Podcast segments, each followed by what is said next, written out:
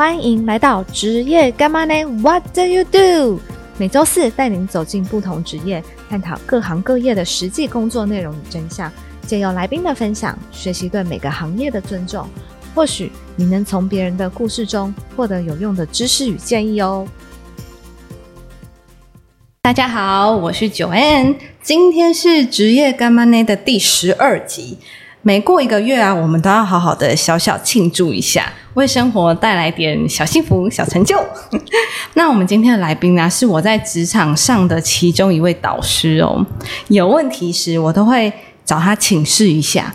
他是位思维引导教练，你问他问题，他不会直接给你答案，反而会引导你思考，反问你为什么会这样想呢？你觉得这样做会带来什么影响呢？我自己认为这样的引导方式非常好，毕竟我们现在每天的资讯量啊爆炸，希望有人可以直接给我们答案。日积月累下来，我们的思考就变得越来越退步，进而影响各方面的能力，像是判断力啊、决策力啊，或是没有个人的想法等等。但老实说，有时候自己想还真的想不出来。这时候，如果你的人生呢有一位思维引导教练的存在，就变得超级有帮助。现在我们就要来掌声欢迎今天的来宾——思维引导教练武文海海哥。大家好，我是阿海。我前面这么的有气质，一一秒崩坏。你知道，你知道教练要做的事情就是什么呢？就是用一种你没有预料到的角度，突然给你一些新的思维。我确实没有预料到你会这样子给我开场。OK，没关系，因为海哥他有一句个人的名言，就是除了天上飞以外，嗯，其他的他都能执行。是，意思就是说，在你的引导过程当中，或者是你的教学过程当中，除了让学员飞上天以外，你其他都能玩。对，除了天上飞的原因，是因为我过往还真的没有执行过飞行，虽然我个人很爱，但是我啊，在过往办任何的活动啊，或是课程的经验当中，我都没有用到。飞行对，不管是滑翔翼啊，对对，这类都没有用过。哦，那遥控飞机没有，也没有。对对对。好，如果有的话，应该就可以算飞行了，对不对？嗯，广义来说算。好，那第一个问题，我想要先问你的是，什么是思维引导？OK，是要引导什么？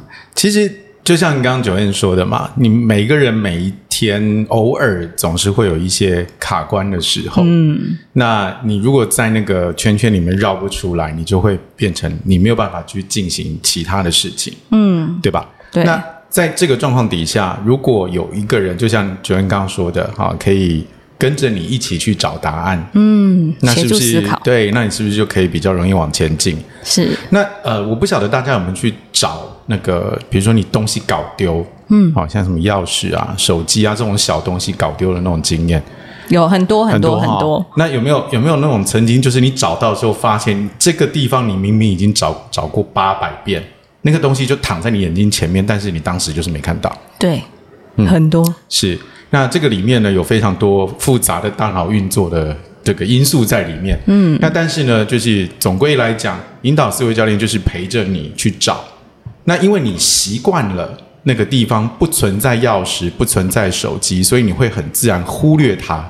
哦。但是我呢，我的角色是我跟着你一起找，我没有任何的预设的状况底下，嗯，我想，哎，那我们来这边找找看，哎，那边找找看，嗯，的状况底下，有的时候会出其不意的给你一些新的想法。哦，然后你就会对，就会就会突破出来。哦，确实，哎，有时候有一些。有一些东西真的不见，你就觉得哦，不可能在那里啊，因为我没有去过。嗯，事实上你有去过，它就在那里。事实就是它就在那里，但是我们会借由我们原本的既定思考或想法，会觉得它不在那，我没有去过。对，那这个也是因为大脑啊，尤其像特别像现在啊，我们每一天当中都会接收到很大量的信息，真的。那在这个状况底下，大脑为了避免自己爆炸。嗯，然后也避免就是人就是过度的耗能，嗯，所以就会用它就会发展出一种叫做自动导航的这种功能，嗯，然后它就会预设说，哦，这个东西因为啊，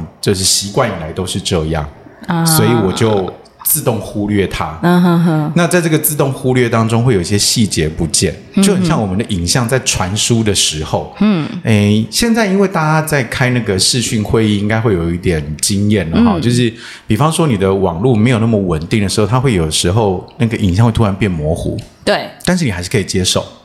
你还是基本看看得出来这个人大概是长什么样子，嗯嗯嗯，然后他可能写了些什么，嗯，但那个其实有点像那个大脑状况，就是我用一个相对比较简呃简单的、没有耗能那么大的状况底下，嗯，让你知道你到底在看些什么。哦，可是那一切都是大脑认让你认为你知道，嗯，不是真正的你完全什么细节都了解。海哥最近迷上了那个大脑大脑科学，对对对，很 深奥。这个这个是很重要的事情，因为以我我觉得在搞清楚大脑怎么运作之后，其实你会突然发现一件事，就是人生会豁然开朗。哦，你没想过的事情都有了，好像解答跟方向。对，都就是这个，就是这种状况，就是你你会觉得说，啊，我人为什么会是这个样子呢？觉得很好像很无力，嗯然后很没用，会很自责，嗯然后觉得说，为什么我为什么我就是做不到那些事？嗯，然后等到大脑那个脑科学这些东西看完之后，嗯啊，这一切都很正常啊。哦 哎，别人也是会这样子，别人也是会这样。了解。那海哥，你怎么会开始接触或或是说担任起思维引导教练？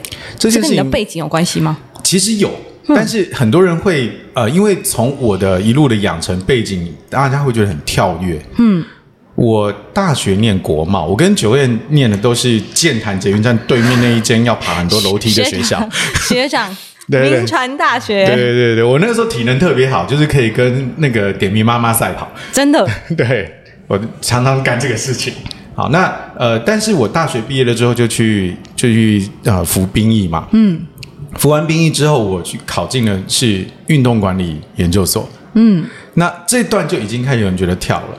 就是因为我没有运动的背景，我那我怎么考进去的？对。那其实那个研究所，它呃，整个当时来讲，他们那个所的设计是没有运动专业这件事，嗯，它不需要管理吗？对，它重的是管理，重的是行销。嗯，所以等于是我考进了一个以运动为领域的管呃管理学院，嗯，的管研所这种感觉，嗯。然后那我出来之后，我之所以会想要去念那个，是因为我很想要到运动的环境里面上班，嗯。那因为就是你知道男生嘛，就是很喜欢这些运动球啊什么的，对，但是讲真的，你没有从小运动呃环境里面的话，你很难踏进那个圈子。是对，我们把时空往回推二三十年哈。我还没有出生，对，硬要坚持这件事情。对，好，那个当年中华职棒二年的时候，我开始开始想要开始迷棒球，那个时候我就觉得说我很想要进入职业运动工作。哦，可是因为我不是从小打棒球出身的，基本上球员这件事情一定跟我没有关系。是但因为职业棒球的出现，所以会有很多行政人员，嗯，好，或是管理，或是等等之类的，那这个就会形成我的一个可能的路径，嗯。但是在呃台湾的运动圈，因为一直以来就会有一个蛮呃，你讲它体系很完整也好，嗯，那相对来讲，某种程度就是跟外界的这个脱离蛮严重的，啊，对，所以你不是这个科班出身的，你要进到这个圈子，其实难度非常，高，嗯嗯，那那个时候，呃，因为运动管理研究所的出现，我觉得这是一个有机会的事情。那我就想说，就退了伍就去念念看，嗯，好歹拿个硕士嘛。那以后真的要找工作，就也许至少有个硕士在身上。嗯，那我就去念了。念完之后，我就进到运动圈，但是我没有进职业球团。嗯，我就开始办一些运动赛事。嗯，啊，先是进了报社，然后后来就开始办一些运动赛事。像路跑那些，对，那个时候还没有封路跑哦，哦那个时候还没有封路跑。大胆请问那个时候是哪个时候？我是两千两千年毕业的，哦，不，久哎，前呐、不久前，对对对对对对，两哎，我两二零零一年入呃，二零零两千年进研究所，然后二零零二年从学校毕业，嗯，所以那个时候其实还没有路跑，嗯，才不疯，那个时候其实就是棒篮球为主流，啊然后开始慢慢就移转到什么脚踏车啊，然后最后才到路跑路跑这里。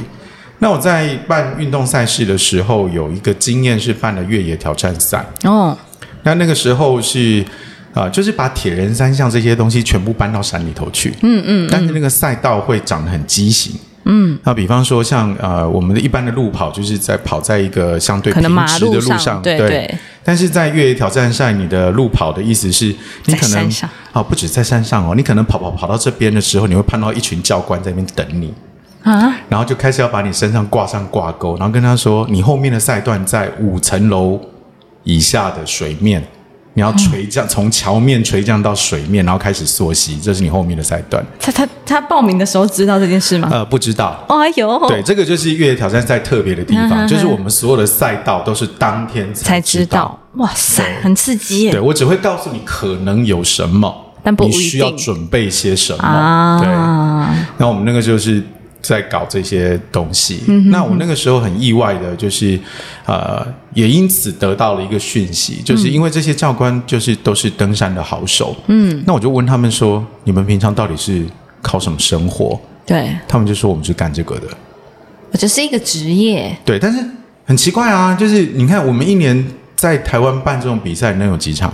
对啊，那为什么你可以靠这生活？哼，那虽然对我们来讲，这些教官收费不算低，但是我我也可以知道，他不可能单靠那笔钱就可就活一整年，不对对对可能嘛。所以他就讲说，有一些公司会找他们去办这种活动，就是把他们的员工拖到山里头去，啊去做一些这种突破型的挑战。懂对，这个是一个起点。是对，那当然后来还有一些因缘啦，就是我自己也去受了训，然后最后才决定要离开，呃，离开。后来我在运动彩券上班，然后就决定要离开运动彩券，然后呃创业，然后就以这样的一个高挑战的活动作为我的教育培训的一个工具哦，原来是这样子来的呀啊。所以才会说，除了天上飞的，我都可以执行。对，因为毕竟攀岩啊、溯溪啊这些你都搞过了，对，当然是找专业的人来啦。本人并不像那个美国队长那么强悍。你可以的，你可以的，你是台湾队长。是是是。那像刚刚海哥你有提到那些教官，嗯就有些企业会请他们。就是去训练他们的员工员工做一些培训嘛。嗯那海哥你自己现在也有接许多的企业啊、公部门的引导课程。嗯那像这种会邀请教练来授课引导的，通常是什么原因？是想要改善员工关系吗？还是说提升团队的默契、增进某方面的能力，还是单纯训练？最主要其实就是啊、常听到一个词叫团队建立，嗯，啊，所所谓的 team building。对，那我们在一般来讲，在啊、公司里面，其实因为你每个人应征进来，一定就是做你专业的事情。对，那每个人在专业当中，我们又会可以回到前面我们讲的那个大脑的自动导航那个状态，嗯，就是用你所熟知习惯的方法去做事。是。可是问题是，公司它其实是一个有机体，嗯，每一个部门之间的讯息的传递，嗯，其实除了单纯的文字跟数字之外，其实因为有人就会有情绪，对，但是情绪这件事情它没有办法被文字形容，嗯，它不会被记录下来，哦，可是它是远远的影响影响到整个的团队的状况。对，所以借由这样的一些的活动，我们可以让整个团队从他原来习惯的环境抽离出来，哦，让大家用一个比较客观的角嗯。度去看看我们到底发生了什么事。哦，因为一一样是突破框架。是对。哦，了解。就是借由这样的一个方法，因为如果说，嗯、像我们在大型的公司里面上班，最常出现的就是两个部门之间有冲突，是。啊，最典型就是行销跟业务，嗯，好，或者是财会及其他各部门，嗯嗯，啊，因为一要核销，就是一定会有这对对种事情。对对对。好，那行销跟业务常常就是因为就是互相会指责嘛，对。就是说因为业绩不好，公司就会怪业务部，嗯，然后业务部就会觉得你行销的做不好。对能量给我的不够，我是要怎么卖？那然后行销就会觉得说，我明明做得很好，那你是你业务推展不顺，所以就会常常有这种、这种争执。那如果你只是单纯的把这两个部门的人全部叫来，就是叫叫他们要互相合作 OK，也许因为大家社会化的关系，我可以给你一个看起来像结论的结论，嗯嗯，可是各自都带着愤恨、不满离开那个会议室，你觉得这个团队可以继续运作下去吗？没有办法，呀，不可能。这只能表面上了。对，有的时候那个其实对我们来讲哈，就是他已经连表面的和平都没有哦的这个情形，其实远比表面和平好。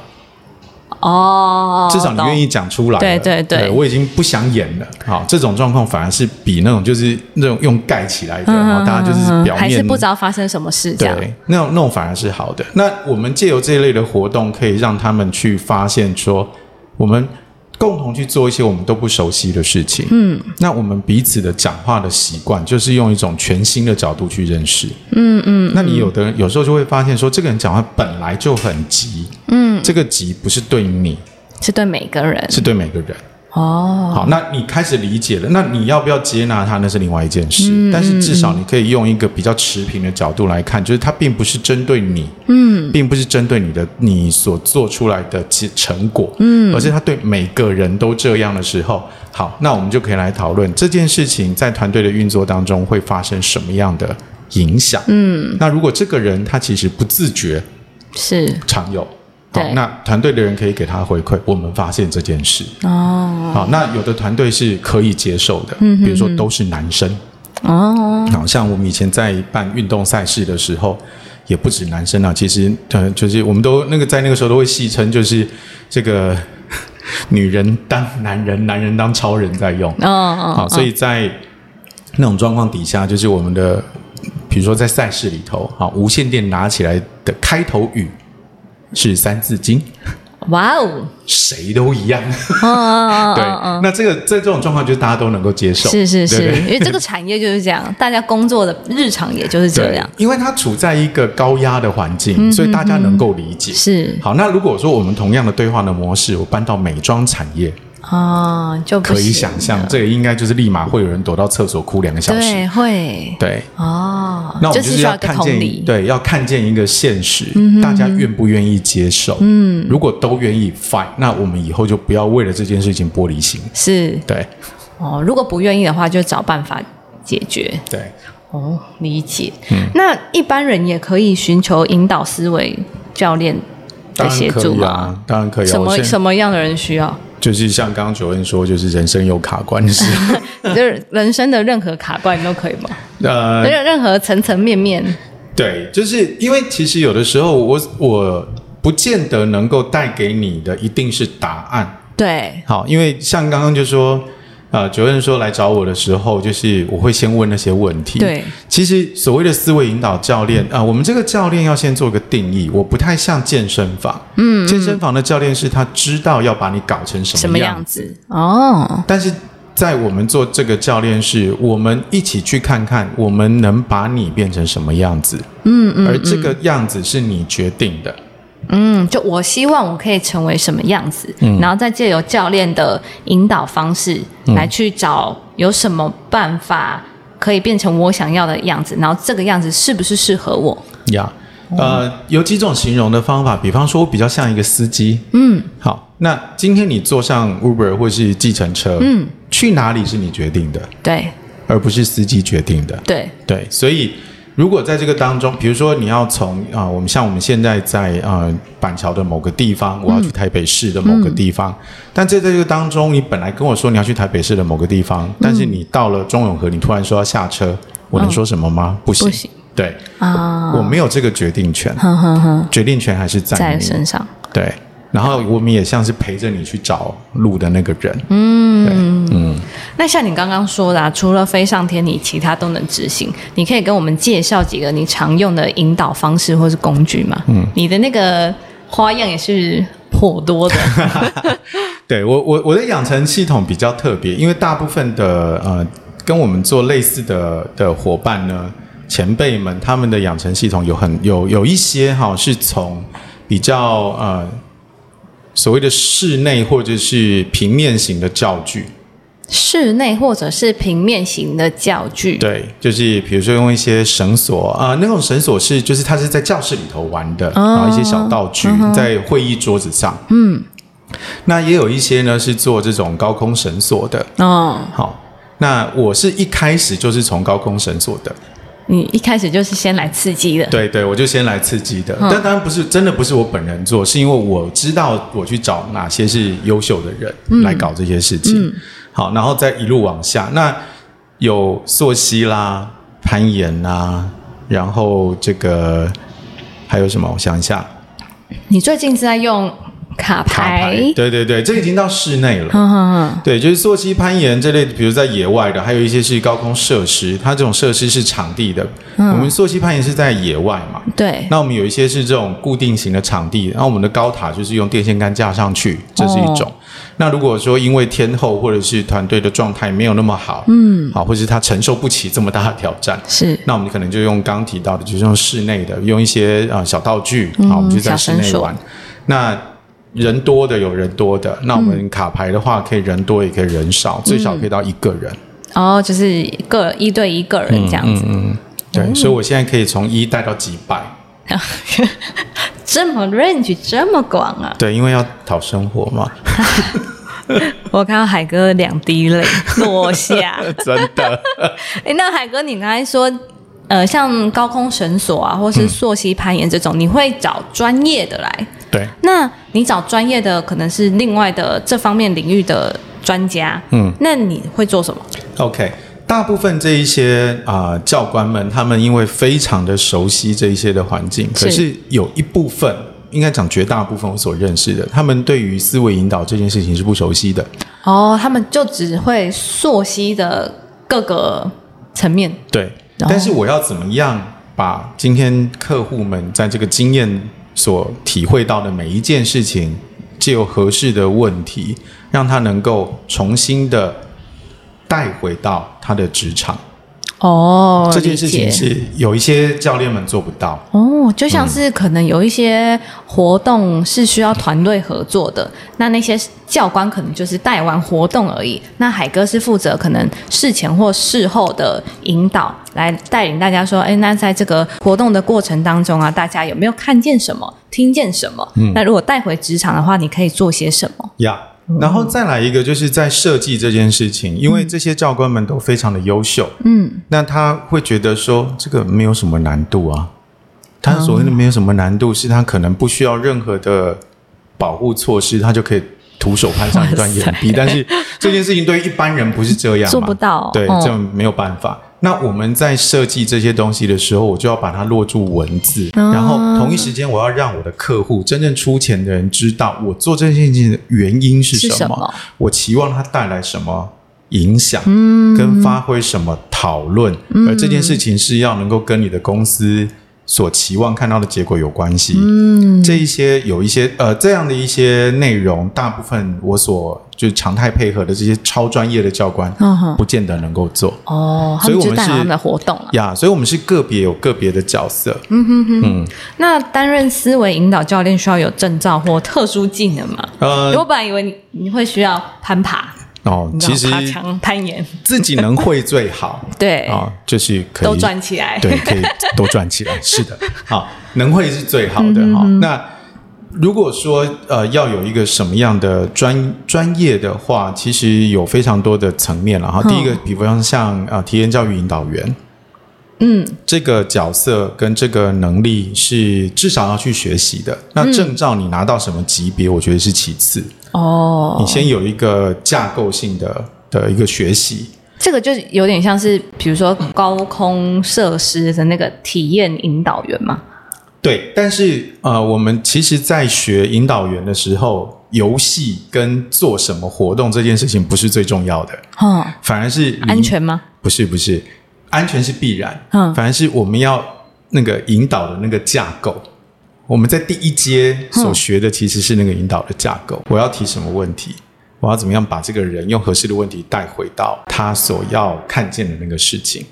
哦，对这些观念，这叫做体验教育引导员，哦、对，这是第一个。我会建议，如果说有些朋友们特别想要有机会能够踏进来的话，嗯这个是我觉得第一个能够让你靠近这个领域的。嗯那至于其他的部分，啊，像呃像 coaching 教练啊、嗯这样的一个角色的课程，在台湾有蛮多系统的在教。嗯，好，那这个其实因为都是民间的民间的教学的系统，没有所谓的国家证照。哦，对，那你就是找一个你自己喜欢的风格，嗯，然后可以自己去学习。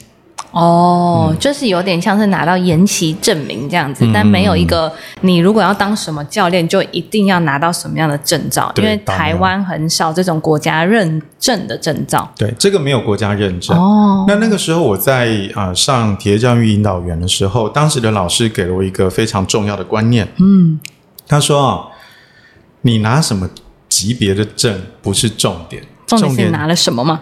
重点是你生命的厚度。哇，这句这句话好有深度哦！对，是真的很有深度。因为这个老师呢，他其实是中阶，就是我们讲副引导员啊，因为我们讲是初级，就是助理、副跟正有三级，他是副引导员，很资深哦。嗯，然后他就讲到他当时的一个故事，他就说他那时候呃有一次他带了一群伙伴出去，那。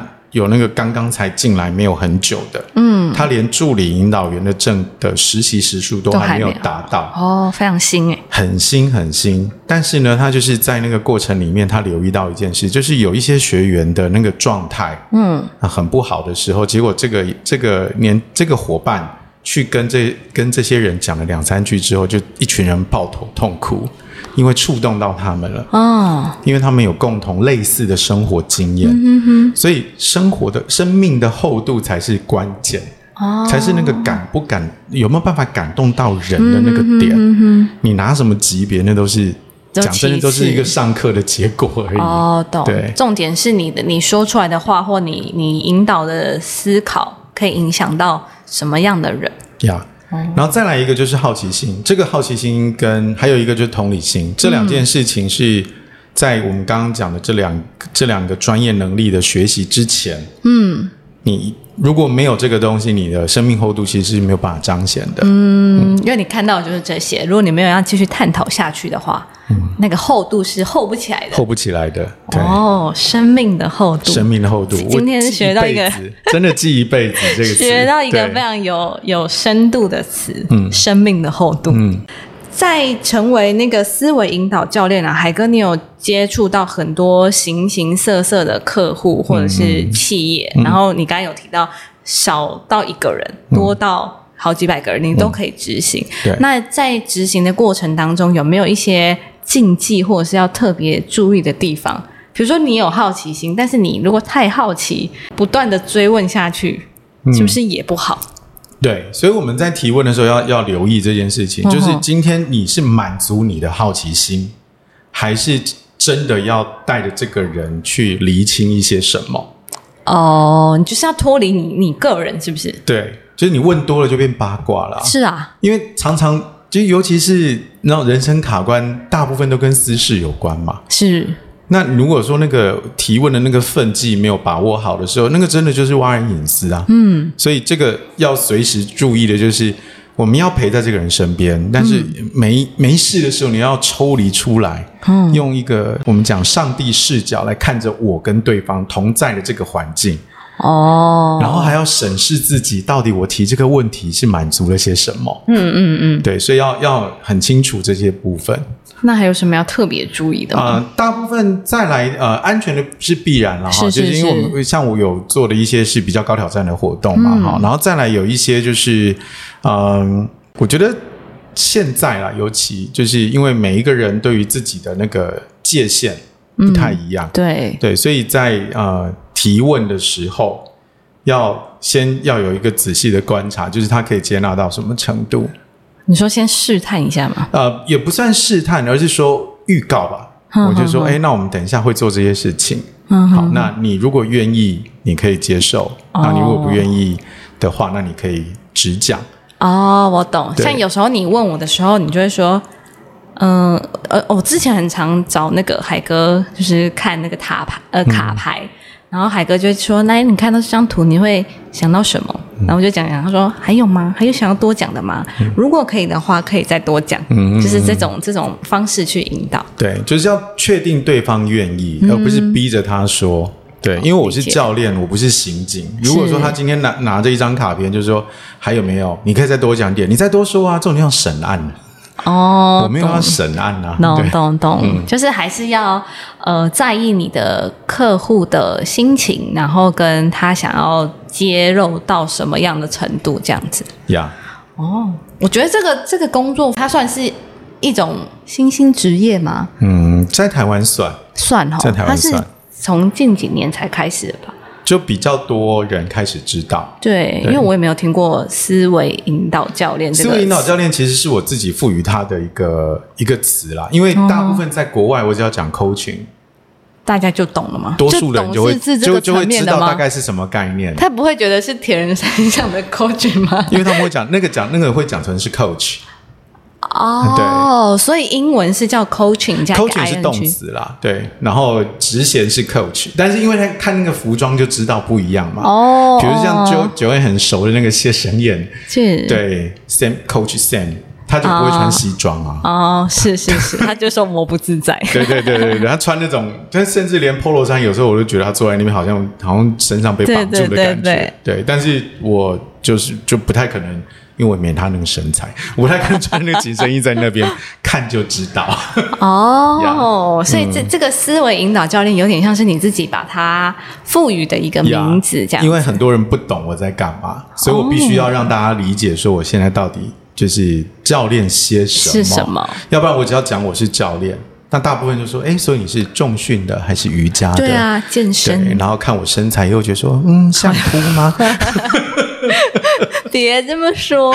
台湾不只有海哥一个思维引导教练，嗯那其他的教练会怎么称自己啊？其他人就会称自己是教练，但是他们的状况是这样，就是有的是什么生命教练，他前面会有一个、哦。会有一个领域，哦，对，你的财富就是教练哦。什么等等之类的。你。就是思维引导对教练对对，我想要写宽一点。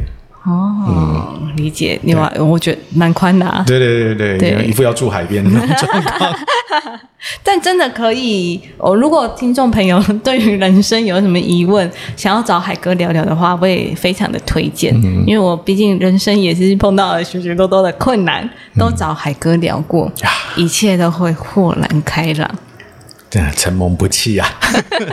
嗯，我觉得呃不一定找海哥真的不一定是为了要找答案，有时候是要找方法，有时候只是单纯的要厘清自己的思考。嗯，就是我为什么到底为什么要做这件事？我为什么要纠结在这一个点上面？呀，对，有时候只是单纯的厘清，但是可能这个厘清看起来没什么，嗯但只要厘清了，你真的是会觉得心情啊、生活一切都会变得很好。呀。像我在高空场呃做这种绳索的课程，最容易碰到的一个题目叫做怕高。对啊，绝大部分人都怕高。嗯，我觉得这个这个当然也是呃人生而为人自然的一个反应。嗯，因为你从高处高处坠坠落是会死掉的，是所以你对于高处会没有安全感。嗯，这个是很自然的事情，所以大部分人都怕高。我也很怕。对，但是在我们有绳索的状况底下，他们其实知道自己是安全的，嗯，可是那个怕心理作用，还是心理作用。对，真的哎，像像我就常常碰到那种，就是可能学生，哦。把他们学校带来，然后从十公尺降落，嗯，十公尺、八公尺 降落，降落降落。最近这个梗很流行哈，对，就把它放下来的时候，它就是会在他在垂降的时候，就是一处在一种很惊慌的状态。哦，然后在高空就不用讲，然后下来也很惊慌，然后把它放到底。嗯然后最后我会带他，就是开始每个人做一下反思的时候，我就问他说：“那你有什么感觉？”他吓得要死，他说很害怕。嗯，然后我就我我最常提问的问题，我就跟他说，因为这种很怕的，大部分自动在顺序上面会想要往后排，对所以他一定是看过很多人，他才轮得到他嘛。对，那我就问他说：“所以前面这些人都安全的下来，嗯，你为什么害怕？对，那什么还让你害怕？”然后他就会突然顿住，对啊，那我到底在怕什么？对是对，就是这种，大家有听出这种感觉吗？就是跳完就跳完了，但是你还是很害怕，你就是在想说，我刚刚到底经历了什么？是，可是如果有思维引导教练介入的时候，你就会觉得对啊，为什么要害怕？是啊，你明明眼睛已经看过这么多人平安降落，你自己也平安降落，那你到底害怕的是什么？哦，好，那他的害怕不是假的，嗯，因为没有，就是除非是那种戏精啦，要不然对是即便戏精他所做的每一个反应都是有道理的哈、比如说他我们讲说叫戏精，他就可能说因为借由这么大的反应，他可以引起别人的关注，让他内在另外一种需求，哦哦哦哦。可能跟怕高没有直接关，系，对。那也许有些人有其他的需求，或是有其他可能儿时的经验，嗯等等之类的，隐藏性的，对，都有可能。哦对，那但是要带他发现这件事情，他惧怕的不是高度本身，而是可能是什么造成的。嗯，背后的因素对，那我们不一定有那个办法在现场就处理掉。是那可是至少我让他看见这个逻辑之后，那因为人嘛，其实在很多的恐惧是来自于未知，嗯，而那个未知有的时候是我搞不清楚为什么，嗯，可是我如果说我把这些理路搞清楚的时候，可能我依然会怕，是。但但是那个程度就不一样对，就不会那么控制你。哦，而且可能会回来反思说，是不是跟我的某一段历史有关系，对，也许有可导致的这个害怕，是哇，很神奇耶！很神奇啊。因为我在我想一下，好像是在二十二岁还是二十三岁的时候有参加一个营队，嗯，这个营队也是要从高处这样坠落下来的。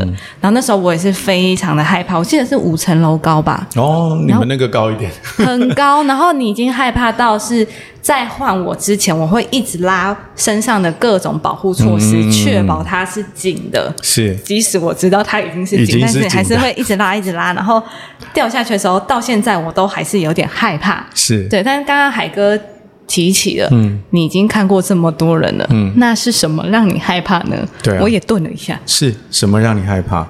哦，好神奇哦，嗯然后这就是做思维思维引导的。教练，哦。然后再来一个，其实我们并不是说，因为我们是自己是教练，所以我们对于什么事情都是很拿手的。嗯哼这件事情啊、比方说像高空的这种设施，是。他们会觉得说啊，你们都在那边那么久了，几乎每天都在那边，应该很熟悉吧？对，哦我会爬，但并不代表我爬得很顺啊，对啊，因为是活人都会怕。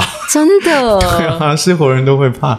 那我我的你会觉得我好像没有那么怕，很单纯的只是因为我这件事情做很多次，所以我没有那么不熟练。嗯，就是我的未知没有那么那么明显了，所以感觉好像我可以做的比较好。嗯但是并不代表我对这个东西是完全无感的。嗯，我不是不是这种状况。嗯，对，理解。嗯，那最后我想要问一下海哥，就是你有没有一些就是思维引导教练会常用的用语，然后我们是可以自己就是在有碰到问题的时候，可以简单的反问自己。嗯，有一个最有力的问句哈，嗯是你怎么做到的？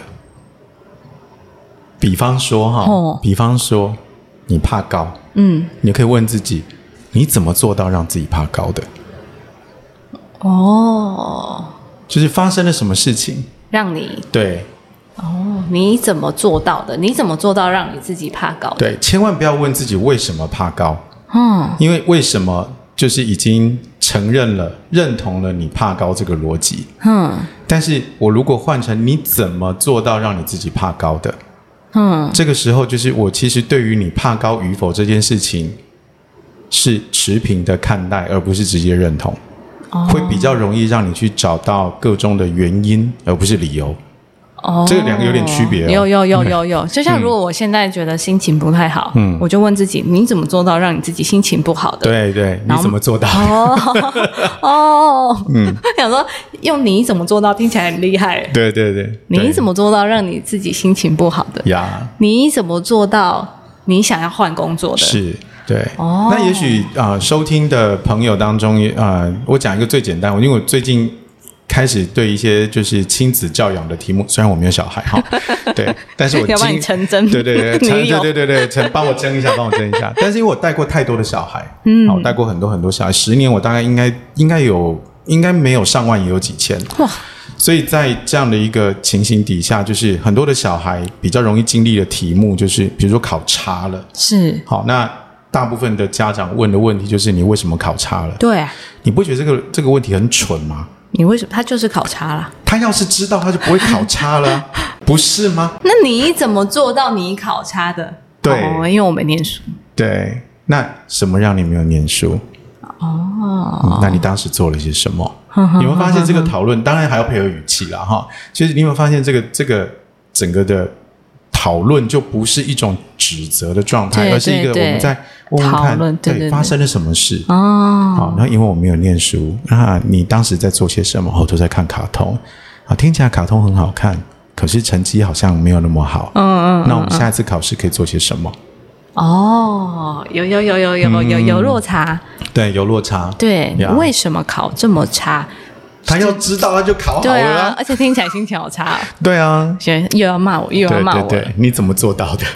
妈妈好像在鼓励我。对对对，哦，这确实不同哎，是啊，厉害。欸，嗯，对啊，建议观众朋友，如果你现在面临人生上有一些考验，或者是想不通的话，可以用你怎么做到的？对，先问一下你怎么做到的？对对对，来让自己反思一下。对，真的再不行就留言到职场干嘛呢？对，然后看看怎么联络到我。